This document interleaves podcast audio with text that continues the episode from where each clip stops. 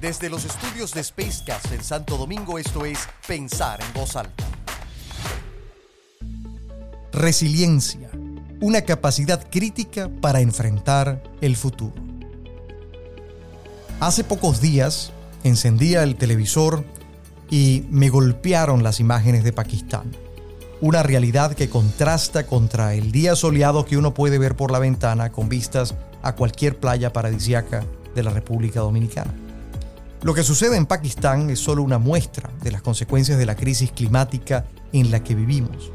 Una emergencia que ha tocado a esta nación con impactos devastadores a la fecha, que suman ya 1.350 muertes, más de un millón de viviendas destruidas, 30 millones de desplazados y aproximadamente un tercio del país bajo las aguas. Sin duda, un duro golpe, inicialmente calculado en unos 10 mil millones de dólares del PIB, según Amnistía Internacional, a una sociedad con bajas capacidades para la atención de una crisis de esta magnitud y a la que le espera un largo camino de recuperación por delante.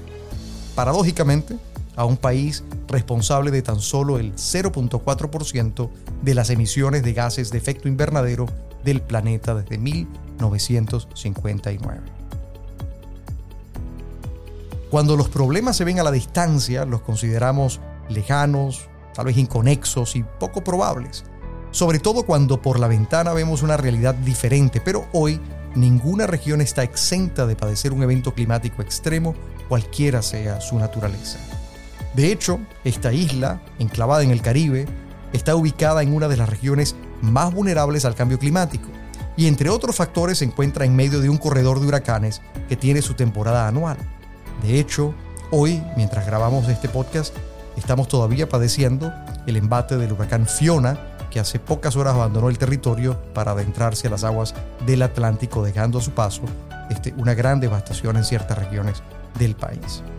Frente a estas realidades y los escenarios que de ellas se desprenden, se hace responsabilidad de los sectores público y privado trabajar cada uno en su ámbito de acción e influencia y también mancomunadamente por incrementar la resiliencia del aparato productivo a través de una efectiva gestión de riesgos. Comprender la situación de nuestro entorno y los riesgos a los que estamos enfrentados resulta fundamental no solo para prepararnos de cara a resistir, sino para trabajar anticipadamente a mitigar los existentes y reducir las probabilidades de crear nuevos riesgos. Esto último involucra, en muchos casos, un replanteamiento de cómo hacemos las cosas y aplicando innovación y mejoras en nuestros diseños y procesos productivos y de gestión. Lo primero que tenemos que considerar es la necesidad de elevar el estado de conciencia de nuestras organizaciones. Solo un alto nivel de conciencia sobre las implicaciones nos permitirá desarrollar la sensibilidad para considerar esta práctica como un proceso crítico para la sostenibilidad de nuestros negocios.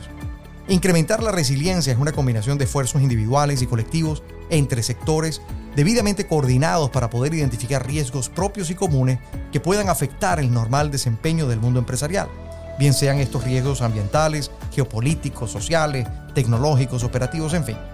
Esto va a requerir no solo de la capacidad técnica para el levantamiento e identificación de riesgos, sino la conformación de instancias de colaboración que permitan concentrar recursos, talento y mejores prácticas que puedan ser masificadas en aras de alinear a todos los actores.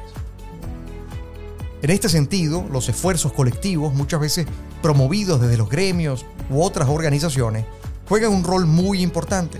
pues permiten alinear a todos en torno a una estrategia común independientemente de aquellas estrategias particulares que cada empresa debe contemplar de acuerdo con sus características y condiciones particulares.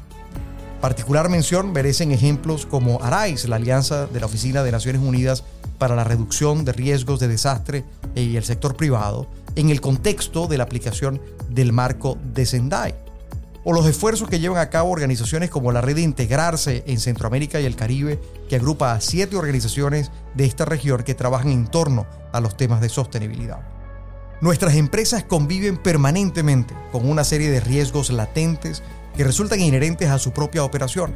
y está demostrado que la gran mayoría de los eventos adversos que las empresas pueden llegar a enfrentar provienen de esto razón por la cual establecer una cultura de riesgos en su empresa implica orientar a todos los colaboradores en la dirección de identificar y alertar tempranamente sobre ello.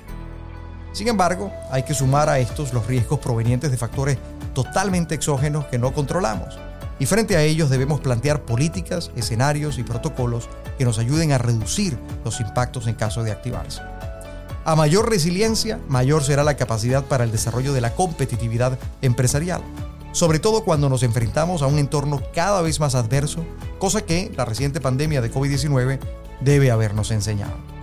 el prepararnos como empresa para reaccionar apropiadamente ante escenarios de desastre ambiental, por ejemplo, apunta a disminuir el grado de afectación y por lo tanto lograr una mayor velocidad en los procesos de recuperación. Las empresas tienen un rol social fundamental, pues son proveedores de bienes de consumo y servicios esenciales para la vida moderna.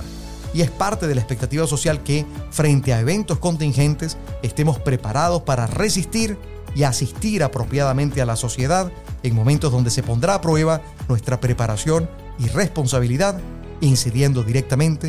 en nuestra reputación. Mi nombre es Tony da Silva y esto fue Pensar en voz alta